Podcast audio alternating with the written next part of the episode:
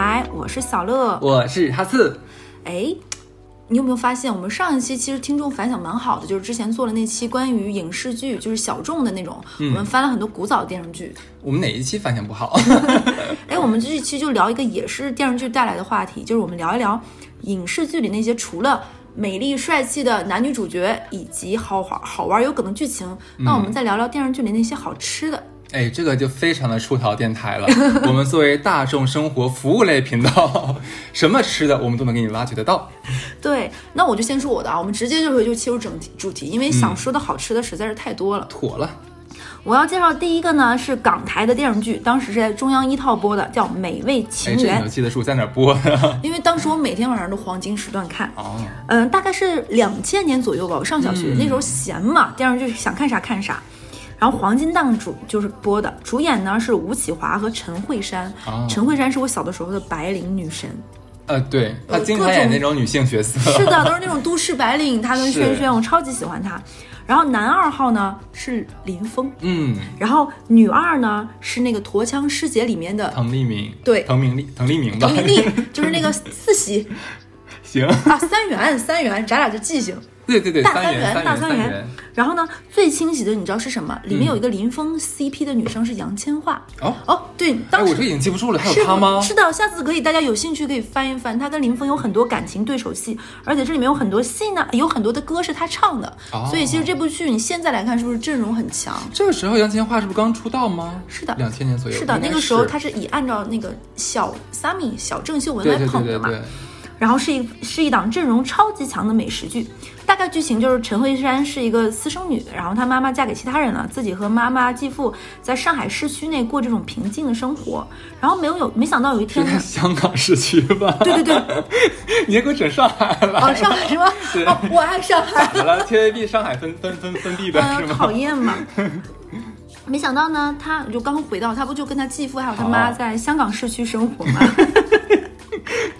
没想到亲生父亲呢去世之后留给了他一个酒楼。为什么刚才会强调上香港市区呢？是因为他那个酒楼在南丫岛哦，对吧？你看是不是那个年 代，那个年代电视剧才会出出来的一个地方？是的然后留下这个酒楼，他得到了这个酒楼一半的这个经营权的权利。嗯，他要和他同父异母异母的弟弟，就是那个林峰，肩负起拯救这个店的这个重任嘛。你要把那个酒楼兴盛起来嘛。所以中间穿插了很多剧情，就是探访美食啊，找天才的厨神那个吴启华来把这个店救起来呀、然后那里面吴启华演的就是一个后面跟女主角是 CP 的，他是一个天才大厨，然后因为种种原因，他可能没有了味蕾。剧情现在看起来虽然老套，但是因为它是一副一个美食加言情加这种都市的正剧，所以其实看起来还挺有意思的，不输水准。里面有一个其实让我印象很深刻的一个情节，就是因为我是东北小孩嘛，还是内陆，其实小的时候除了大连的海鲜，很少吃到什么鱿鱼里面那个脆甜呀，什么什么的。当时有一个情节让我印象很深刻，就是想要试一家这种老牌酒楼厨师的水准。另外一个厨师就是吴启华去那那个店里的时候，他们怎么试呢？点一碗白饭和一个捞汁鲍鱼，我刚才就想说，我现在对于这个粤菜能让我想到最简单，但又最能尝得出这个水平高低的，可能就是那个爆汁捞饭。对，然后因为这样的米饭煮的软硬程度，包括淘米的这个都是有讲究的。嗯，然后那个鲍鱼你选，包括你的火候，就看起来很简单，每一个粤菜馆子都有的。对方能最显体现出你的本事。所以如果一旦去一个店里，这个人是这么点菜的，你就知道哦，这个人是个有水平的老饕，他是来试我的。对所以当时我就想知道，因为我那时候还没吃过这个东西，我就说这东西得有多好吃，因为正常对我们来说就是。多空口啊，就一个饭一个那个什么。当时想说，我等我将等我将来长大，一定要试试这个东西有多好吃。哎，但是我跟你讲，我去每次去香港，其实我都是出差嘛，以前，嗯，但是我没有一次在香港吃过这个 爆汁捞饭，我很奇怪。呃，对，而且现在也想不起来是好像这个东西西好，经经常是咱们北方后面变成宴对请，什么对对海参捞饭、鲍鱼捞饭。我以前一直以为这是山东菜，你知道吗？哦鲁菜也爱吃这个。对鲁菜很喜欢吃什么海参啊、鲍鱼这个汁儿什么的那个鲁菜里面海参跟大葱炒，啊，对对对对绝，这个真的是然后呢，因为那个时候我们家没有在水边嘛，就没有在海边。当时有一种吃法，我觉得很神奇，就是他们要去看真正，因为他当时吴启华说，最会做鱼的人一定是跟鱼打交道的，所以他们到他们当单独去那种经常在水上工作的那种渔民，看那种渔民之家，他们是怎么做鱼的。哎，这个情节做的很好玩，直接使那个海水来煮海鲜，不是，就是他们比如说他们觉得海鲜要。就是白灼或者煮完，对，保持它的本味。你在你在吃什么去蘸别的料？嗯，我觉得有点有意思，有点像那种现在流行的鱼肉火锅，涮好之后再蘸料，是不是有点异曲同工？像。其实这个对于我们小的时候来说还是蛮奇怪的，因为咱们东北那边其实没有说蘸东西，对，这个不是我们主流的吃法。我们一般基本就在铁锅里面直接倒好调料。是的，然后当时还有很多是我小的时候没吃过，都在这个电视剧里，包括虾酱。其实东北很少吧，那个时候。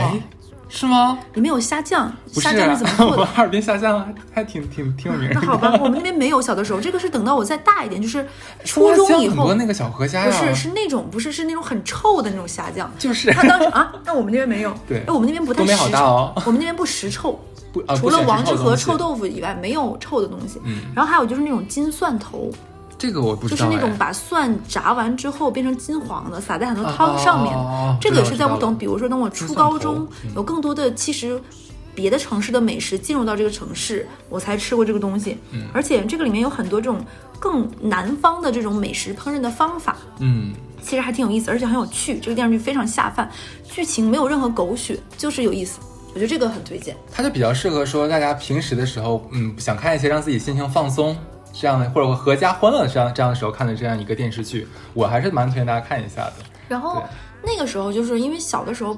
白领这个职业是离我们很遥远的嘛，你就会觉得看这种，尤其是轩轩也好呀，看陈慧珊也好，你就会有一个都市里面心里面的那种职场女性是一个什么样的形象，然后就会对这种哇，她们就是戴着那种珍珠耳环，然后细细的那个链子，然后穿着西装衬衫，然后拎着那种腋下包，那个时候港片都是腋下包，没有人什么斜挎包什么这种的，单肩包都是小腋下扁扁的话，你就觉得这些。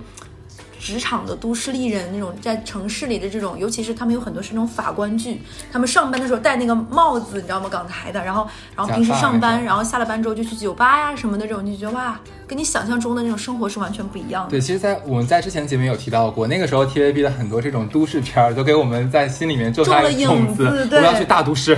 然后。其实现在后来好像因为可能文化各方面啊，你就会发现，其实我们现在引进的电视剧比较少。内地也有很多这种电视剧，其实拍的也很好。对，就比如说前两年有个很火的那个电视剧，就是《欢乐颂》。嗯，它应该是因为我之前是做广告和 PR 的嘛，然后就会它是国内好像第一个。在播放平台，就是既在电视台播，然后又在那个视频网站上播嘛。第一个同频播能够达到双高的收视率，并且能够在视频网站突破百亿的。所以这虽然这电视剧剧情也很狗血吧，对的，但是确实是一个现象剧，因为它刻画了一个可能跟我们更近一点的这种职场。但是讲真，后面就中后期樊胜美那个悲惨苦情，我全部跳过了，我实在是不想看，太生气那。那是这个跳的多，还是《甄嬛传》在凌云峰的时候跳的多？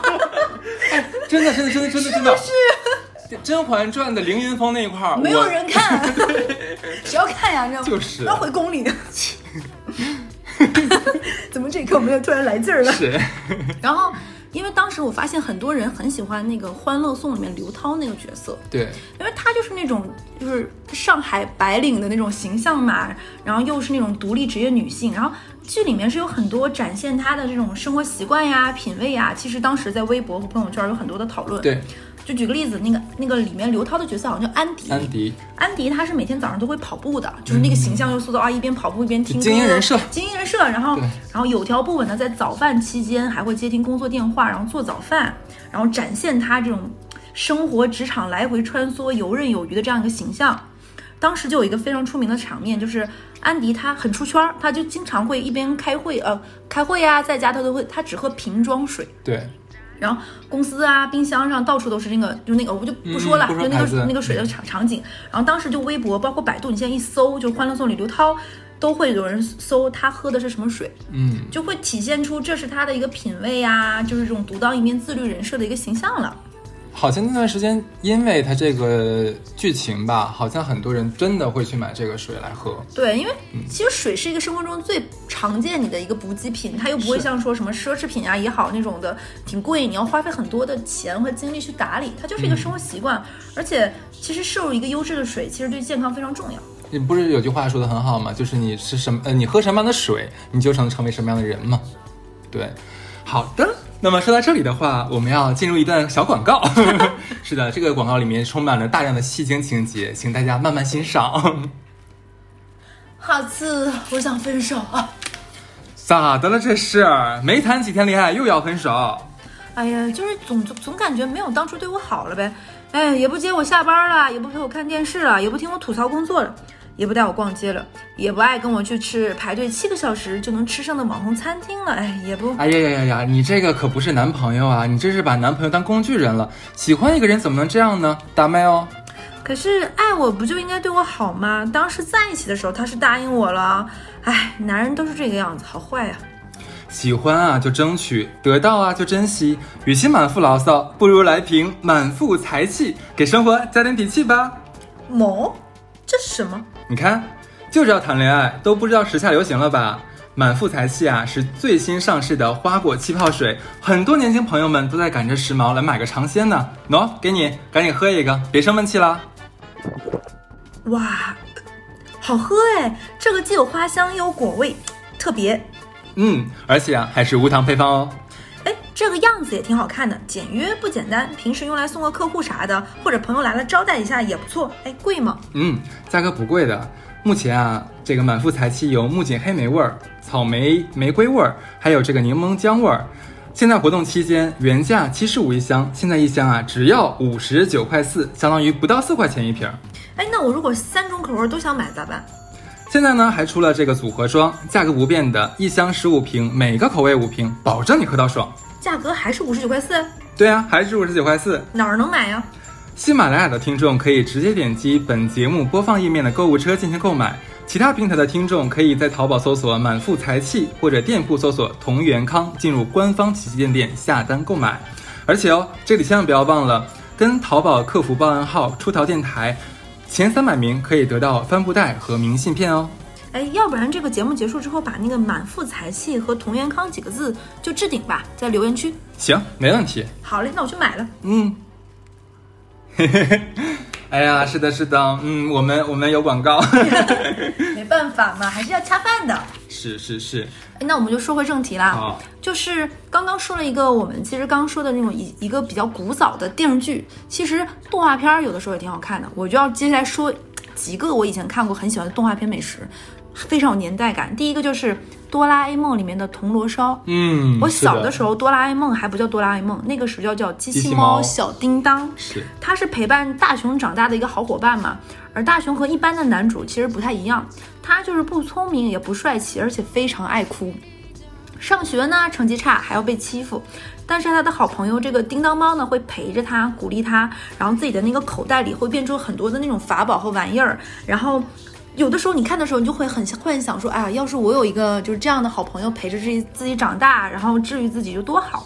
然后那个时候呢，印象很深刻的就是哆啦 A 梦特别喜欢吃铜锣烧，对，大雄有的时候会拿这个逗逗他，然后你就想说那个两个薄薄的饼子中间夹个馅儿，这是个什么？就那个时候真的没有卖的。它特别像是拿两个咱们那边烙的饼，然后中间夹那个黄就是黄豆包红豆包那个里面的红豆。是的，然后我当时就很馋，也很好奇这个是什么，然后。那个时候没有，只有一个。后来出现了一个平替，大概在我上小学时候，叫做好丽友派。呃，有点类似的感觉，对不对？但不是一个玩意儿，但是长相是不是有点帅？不，哎，但是以前每次看到就是哆啦 A 梦啃那个铜锣烧的时候，我真的很想吃。它是一口一口，我觉得特别香，然后它是成盘儿，一盘里面落满了一个小小帽尖儿，是，然后就会觉得很好吃。当时就很困惑，到底有多好吃？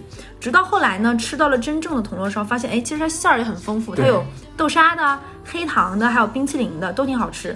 嗯，是我以前误会了铜锣烧，因为那个时候觉得是好丽友派，或者是最开始吃的不是那么正宗的，你知道吧？对，这个里面呢，我推荐一下国金地下的那家，特别好吃啊，可以试试。嗯，也不说上海国金地下。另外一个是什么呢？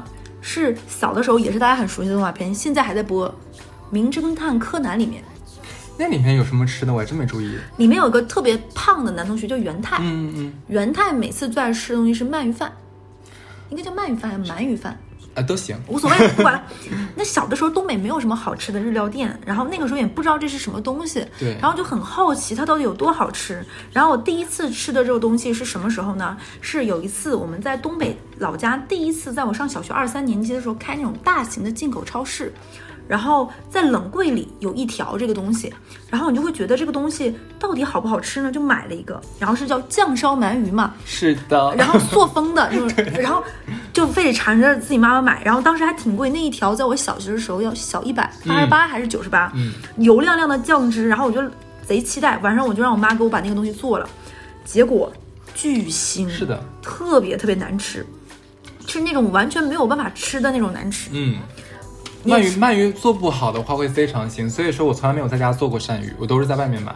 然后我当时又不吃一整条，然后嗯特别特别腥，然后是那种闻起来不腥，哎，你妈没送你吗？花这么多钱买了之后你又不吃？我妈巨生气，我妈说你非要买，买了又不吃，差点挨揍，你知道吗？这事儿。嗯然后这个也让我对就是这种鳗鱼饭留下了非常不好吃的这个印象，甚至就不想尝试了，就觉得第一次这个回忆真的太难难受了，血的教训。后来是这几年，我开始慢慢突破了这个边界，想试一试。然后上海有一些专门吃那种鳗鱼的那种鳗鱼店，嗯，有吃炸鳗鱼狗骨的，还有分关系炸鳗鱼狗是什么？就是把那个鳗鱼的骨头嗯炸酥了，很好吃。哦还有那种分关西和关东不同的做法，对对对有的是先烤，有的是先酱烧，有的是先腌制一下，有的是先煮一下，确实不一样。然后这个时候呢，有要推荐大家，其实豫园路上有一家专门做鳗鱼饭的店，嗯大家可以试试，就在豫园路上，在上海的可以朋友可以去试一试。然后是我的一个美食家好朋友，也上过电台的那个盆栽，他推荐的。这是两个古早动画片。我再说这个动画片，我不知道哈次你看没看过，叫《奇木南雄的灾难》。什么？我真的没有听过我跟你讲，这个动画片我当时是在我呃状态最不好的一八年、一七年底到一八年，对，是新的动画片。哦在我状态最不好的时候呢，我身边的一个好朋友跟我说，说你要想一些开心点的。我就说那个时候我就经常说，要是能够出现一个人能帮我一下，要是我能怎么怎么样就好。然后正好可能我这两番话触动了那个我特别爱看动漫的朋友，他推荐了我两个动画片，我在这里都推荐大家，一个叫做《齐木楠雄的灾难》，一个叫做《在下版本》。齐木楠雄的灾难。豆瓣上可以搜一搜。嗯这个动画片呢，非常的冷幽默，非常的适合成年人，也非常的治愈。就是它是我那个时候反复会看的良药。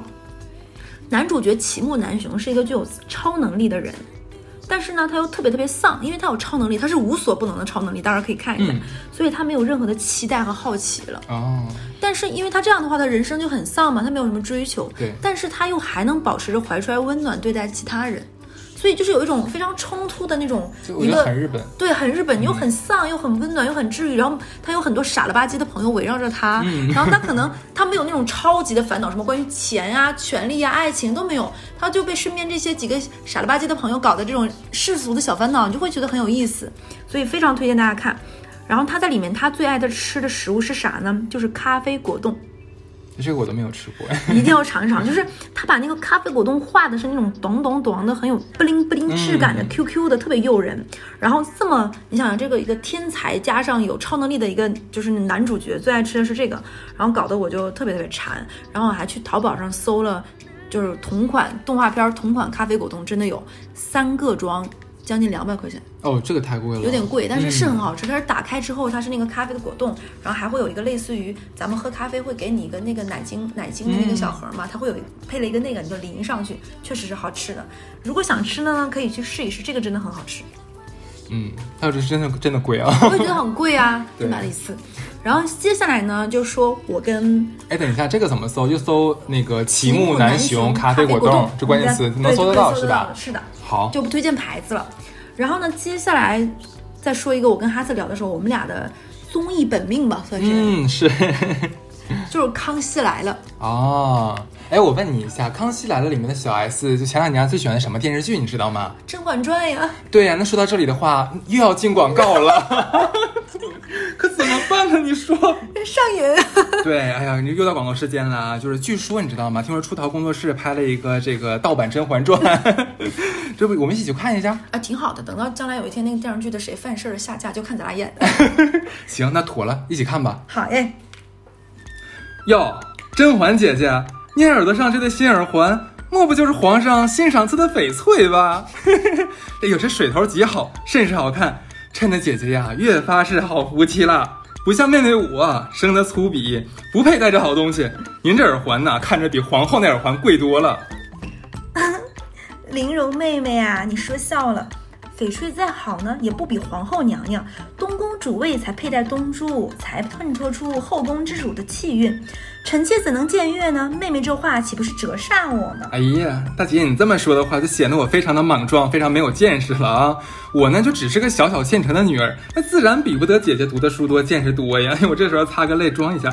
哎呀，你说我也得不到皇上的宠爱，你说可咋整？你说哎呀，投诉我！妹妹别哭了，可别哭坏了嗓子呀。那还怎么给皇上唱歌啊？哎呀，说来也是，最近呢，我这嗓子呀是不好，就可能啊，就是这个杏仁吃多了。宝娟，宝娟，我的嗓子叫宝娟有什么用？来来来，看在你今天在我宫里，我把四爷新赏赐的佳韵与你同享喽。嗯，什么玩意儿？这啥呀？杏仁茶还是玫瑰露啊？我看你呀，就是宫斗斗傻了，尝尝。A few moments later，哎呦我去，大姐，这是啥呀？挺好喝呀。嗯，闻起来呢是果感十足的梅子味儿，这里面呢还带一点苦杏仁的香气，甜度适中，味道呢很清新很优雅，果味儿哎果味儿也很明显呢。整体而言，这个层次很丰富，味道清甜悠长，气泡十足，哎，越喝这口感越过瘾，很少喝到这么好喝的饮品。你看小小的我，你看一喝这饮料，现在这满来劲儿，应该是满腹才气。哎。果然是调香高手哈，这小嘴叭叭的，品的还挺细。这个呢是满腹才气的木槿黑莓气泡水哦，所以才好喝。我这瓶儿你也尝尝，是柠檬姜味儿的，清爽柠檬的酸甜清香包裹着姜的淡淡辛辣，口味均衡，清爽提神。哎呀，大姐，那你要是不嫌弃的话，就多送妹妹一些吧。皇上到我这儿啊，你不知道，他就知道跟我说多喝热水，你都不知道我心里有多苦。下次我得跟四爷好好说说，哄人别再说多喝热水了，这招忒土了。不如来瓶有盐有梗的满腹才气吧。这么好的饮品，好喝不贵，岂不是应该众姐妹一同享用？嗯，姐姐说的是。还有什么味儿？你倒是挺馋呀。我看你心里苦，这里还有玫瑰草莓味的，也送你一些吧。这款呢，香味浓郁，开盖是玫瑰花和草莓的混合香气，闻上去呢，带着甜蜜的味道，像恋爱的少女。喝起来呢是清甜的草莓果味，入口香气比较持久，口感偏甜，专治你这种生活苦的。哎呀，妥了，姐姐，我这就走了，赶紧去，赶紧去整点这两口。哎，别走，嗯，喝完了别管我要啊，你自己买去。这我上哪儿买呀？哎，我现在就告诉你在哪买啊。喜马拉雅的听众呢，可以直接点击节目播放页的购物车进行购买。那其他平台的听众呢，可以在淘宝搜索“满腹才气”四个字，或店铺搜索“同源康”，进入官方旗舰店下单购买。哦，啥也不说了，不跟你叨叨了，我这就去买了。宝娟走着。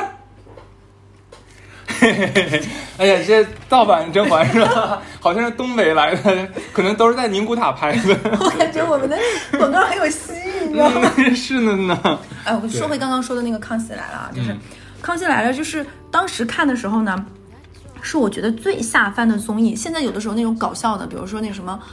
呃，谁是转台王这种，我还会反复看，因为我实在是再也没有遇到像沈月林这么好笑的人。里面呢，就是哎，沈哥是不是死了啊？别笑我了，不是吗？不知道呀。谁？没事，刘真，刘真，刘跳舞的那刘真老师。哎呀，行行行，你看这种年头都开始都开始走了。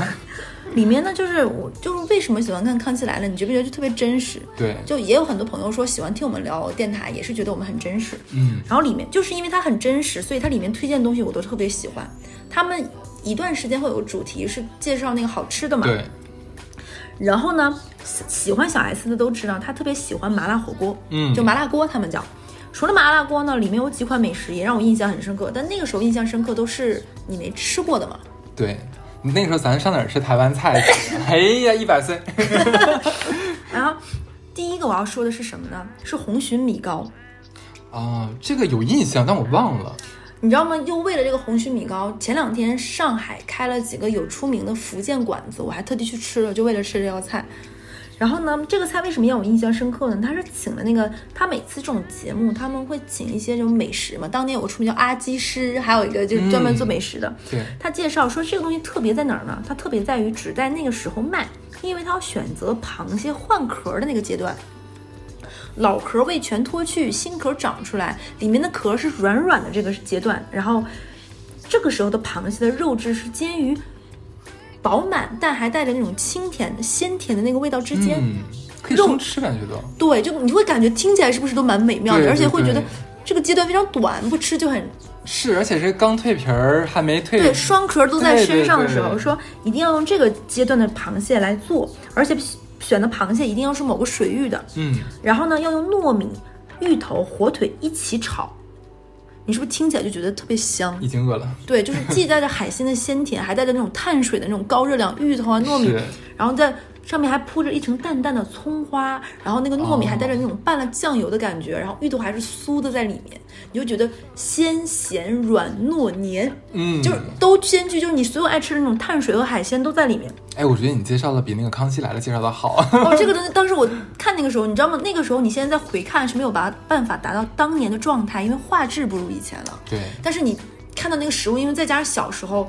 其实我跟哈斯有聊过这个事情，好像等咱俩长大之后，就很少再吃到过什么东西会让你突破你味蕾的想象。是的，会觉得吃起来啊，还有这么好吃的东西。嗯。但小的时候，因为可能你的圈子比较小，然后很多没有见识，你就会对很多东西像种在哪，可可能也是。而且而且，咱们东北那边的话，其实吃螃蟹可能只能吃河蟹，是的，或者是那种大连的那种那种冷暖水交的那种，都很少能吃得到。对。然后呢，另外一个东西也是我小的时候很馋的，叫公司三明治。这个我也想不起来了，不如你再说说吧。这个呢是主要那个时候不是有个叫赵哥呢，就蛤蟆赵正平他推荐的那一期。当时我看三明治有什么好吃的，你会觉得很简陋。但是呢，赵哥作为一个美食家，他推荐这个东西，当时小 S 的反应跟我一样，就嗤之以鼻，说三明三明治有啥好吃的？那三明三明治有啥好吃的？然后美食说美食家赵哥说你吃吃看。然后小 S 有个特点是，如果遇到什么东西特别好吃，嗯，他就会擦擦眼泪，和嘉宾然后手拉手转圈圈，然后就会有那个梗，然后配那个啊那个音效，好吃美味哦。对对。然后呢，那一期赵哥和小 S 在小 S 吃完了这个公司三明治之后，两个人开始兴奋的转圈。然后贡献了非常多的那种爆梗片段，然后以至于让我们到后面都很好奇，到底它有啥？后来才发现，它其实就是那个什么鸡蛋黄啊、美乃滋啊，放一点点胡萝卜、胡萝卜丁、黑胡椒做那个馅儿拌一拌。但它好吃，可能感觉有点像是它是把那个色拉放到三明治里夹着了。对，其实就跟现在咱们在一般的什么有点像 Subway 的，有点类似，我感觉没什么差。其实没有美式的那种嗯好吃，我觉得。还有一个东西呢是什么？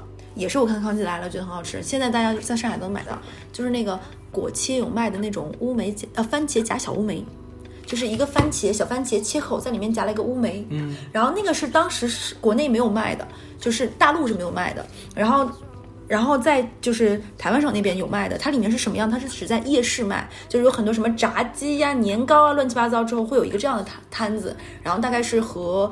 和台币二十块钱左右一大盒，然后当时我想说，哇，这个搭配有没有想过？然后我就去自己在家做过几次，发现很好吃。它那个是就是那个小番茄一定是鲜的吗？还是说也是新鲜的？新鲜的小番茄切个口，就夹里面夹个酸乌梅。然后现在你基本上去果切卖水果切切盒的那种店都可以买到。现在还出现凤梨夹乌梅，也可以买到，可以试试，其实挺好吃的，就是那个水果的那种爆浆的口感，然后乌梅就是小番茄那种酸酸甜甜，再配一个。有点嚼劲儿乌梅，嗯，这个搭配，哎，我都已经生津了，你知道吗？这两个我觉得放在一起就是很生津，然后很想让你开胃的东西。是的，然后现在已经成了这种果切里面的弄潮儿了，又便宜又好吃。最后我再推荐一个啊，前面几个推荐都比较接地气，最近推最后推荐是什么呢？是佛跳墙哦，这个确实是硬菜。最开始我觉得没什么特别的，但是小 S 一直强调一个点是什么呢？他说那个佛跳墙要吃带芋头的。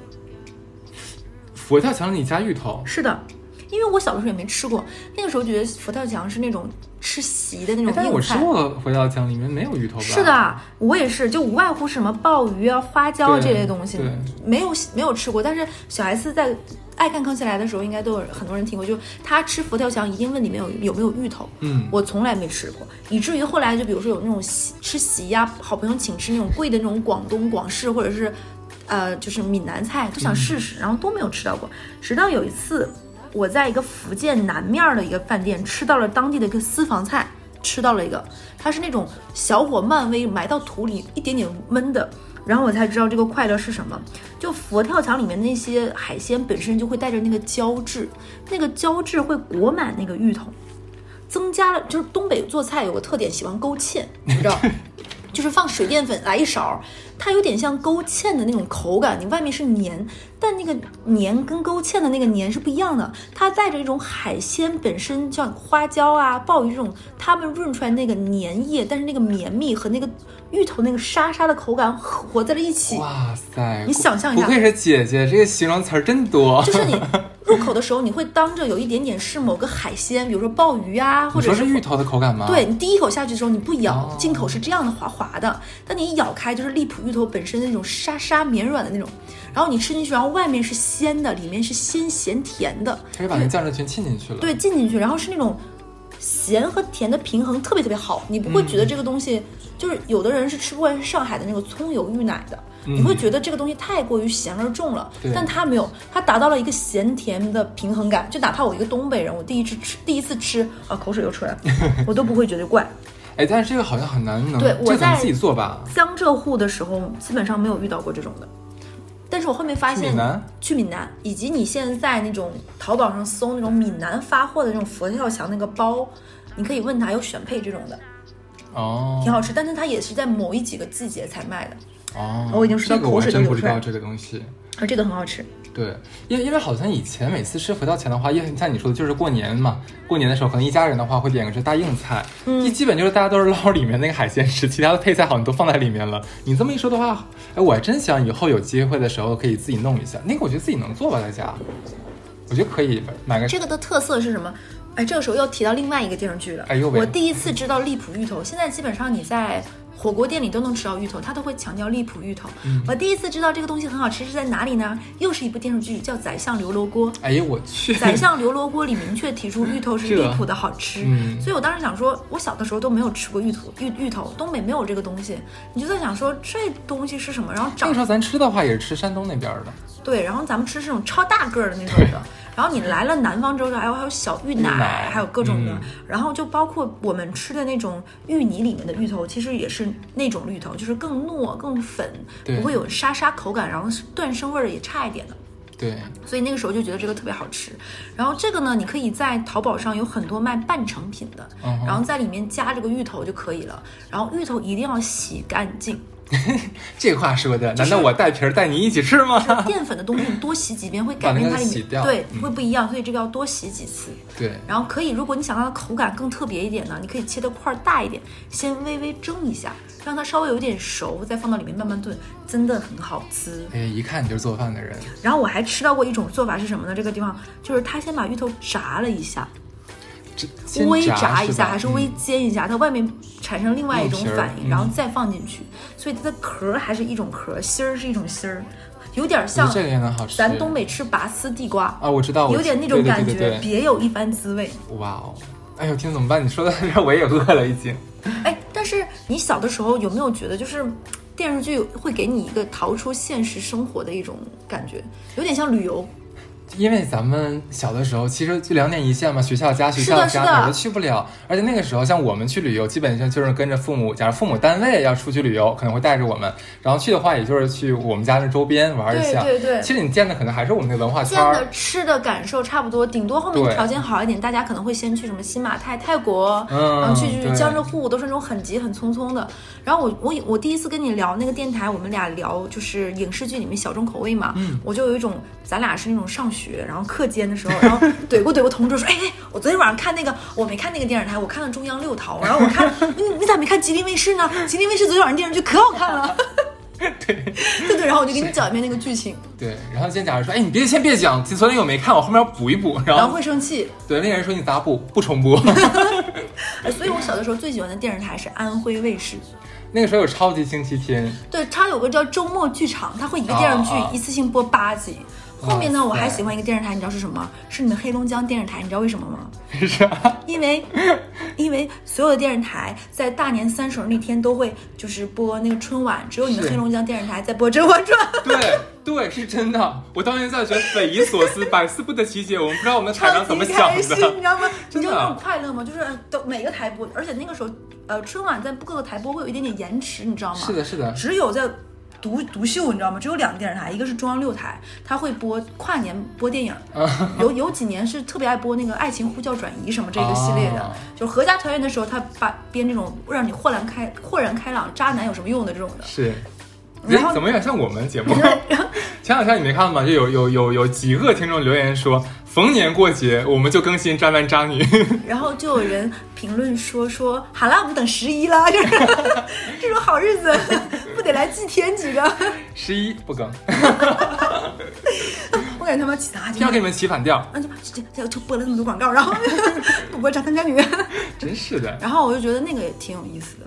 嗯，那其实这两年我好像没有在看什么，就是影视剧会让我觉得很其实我觉得小乐，你这期这期小乐选的题嘛，我当时还蛮惊诧的，因为一看这题目也两眼一亮，然后立刻按了下去了。我也一亮是为什么呢？我觉得哇塞，能从影视剧里面扒出这样一个主题高，然后一为什么一按呢？我发现我看影视剧的时候从来不看他吃什么。哦，哎，那你知道吗？我小的时候，因为我妈也很爱看电视剧，嗯我们俩经常半夜看电视剧的时候看饿了。然后东北妈妈一大特色就是冰箱里永远有饺子，就永远会拿速冻饺子拆出来几个吃。哎，我这样我给你推荐几部这个日韩那边的那个美食剧吧。呃，日本有一个非常清新的剧叫做《小森林》，它有春夏篇和秋冬篇两篇，讲的就是一个那个剧非常的简单，就是非常治愈，非常暖，然后没有什么奇怪的情节，就讲的是一个日本乡下的姑娘啊，然后呢她。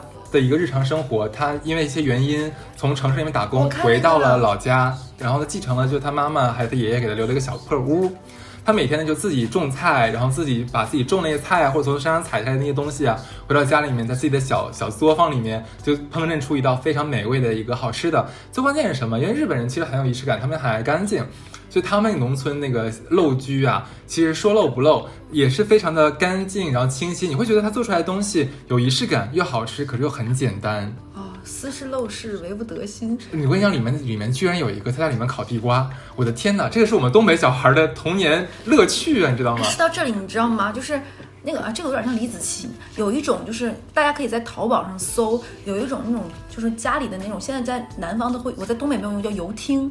有一种油汀，它是能够烤地瓜的，它上面 留出来它在上面留了一个地方，可以把地瓜烘熟，变成烤地瓜那个样子哎，。它温度有那么高吗？有的，所以大家可以在淘宝上搜，然后问那个他说你这款可不可以？他说可以，他会给你准备出个托盘儿放地瓜。哇塞！我直接给给我们东北的还有那边朋友解释一下，油汀就是电暖气，对对对，东北的小孩来上海之前，我从来不知道世界上有这种东西。而且我不知道我不知道这东西学名叫油汀，嗯我们就叫电暖气。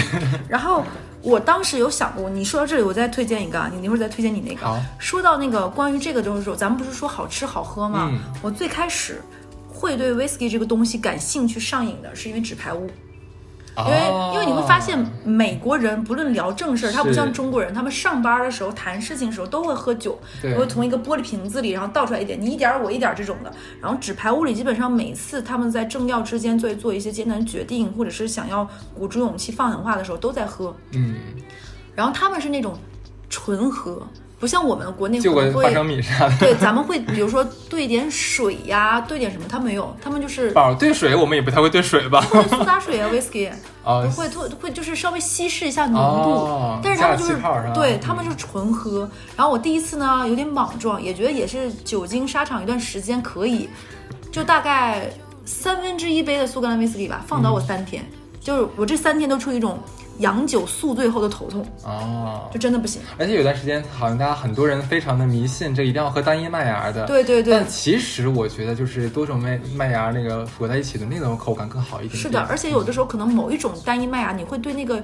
它是什么作物酿造的，啊你会觉得它特别的不好喝。是的，是的。哦，这两年要说到这个的话，其实日本的 whisky 炒的特别贵，现在有很多的那种很出名的几个牌子，哎，我们就不说是什么，你没给钱。对，那我这里有再推荐一个韩国的美食剧吧，叫做《一起吃饭吧》。啊对，那个好像有三季，不是两季啊。我们不要看后面那几季，只看第一季就好了。后面有点水啊。第一季很好看，它其实讲的就是说女主角嘛，女主角就是一个法律公司的一个行政。说是行政总，其实就一个人，就这样子。她是个傻傻大姐，她的人生信条就是找好吃的。你知道韩国人演这些东西，他的表演很浮夸的，就假如一吃什么什么好的，哦，啊，这这这啊，太好吃了，这这就这样子，你知道吧？他不管吃什么东西或者想吃什么东西，他都是这个表情，然后会舔舔嘴唇啊，然后流口我好像微博上看过他，他去相亲，想要吃海鲜饼还是海鲜饭啊，对对对对对，是的，是那个然后应该是记得等太久了，把那个相亲对象气走了那个，但是可是他还是选择了那个饭，吃完饭那个海鲜饭那个是是的，对，那个剧基本上和呃每集都会有那么一两个美韩国的美食呃推荐啊，然后你看那个女主角她吃饭那种大快朵颐的样子，你会很有食欲。我那我这个时候再说一个让我曾经印象很深刻的美食剧啊，呃，不是美食剧，但里面的东西我都很爱吃。嗯来嘛请回答一九八八，啊，是的，它里面有那种小铜锅煮拉面，对不对？对其实后来你才发现，恍然大悟，韩国美食都是骗人的，一共就那么三板斧，对不对？就那三板斧。对。咸菜，啊，他们叫泡菜，不好意思哦，他们改名了，不叫泡菜，叫新奇。啊，最新的改名，他们官方改名不叫泡菜，叫新奇。哎，怎么办？地图地图炮可以带上韩国吗？好的，我那不能局限我，真的真是受不了，真的。是嗯然后就泡菜嘛，然后就剩下就是拉面这一类东西，是，就然后就那大酱裹的一切，烤肉什么都是那一个味儿。嗯，基本上你去韩国吃到两天饭的时候，你就觉得够了。够了，已经对。就是完全不想吃，就就那那么点玩意儿。嗯然后哎，这个时候我要再推荐一个之前很火的一个电视剧，但它不是美食剧，但是带来了风潮是什么呢？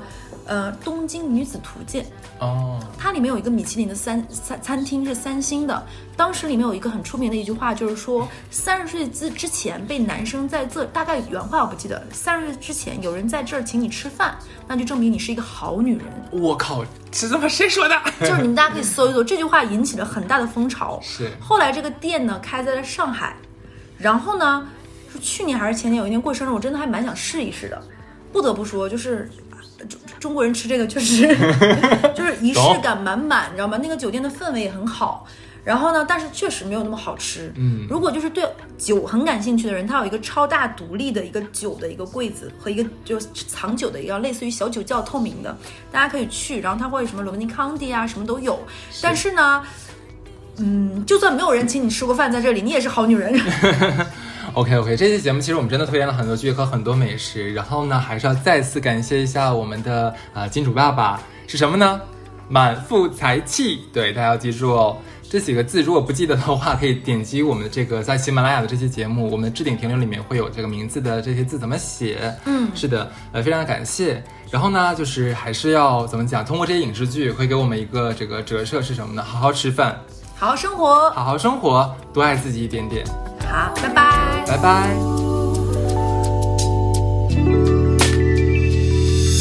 我来过，也醉过，不在乎，大面上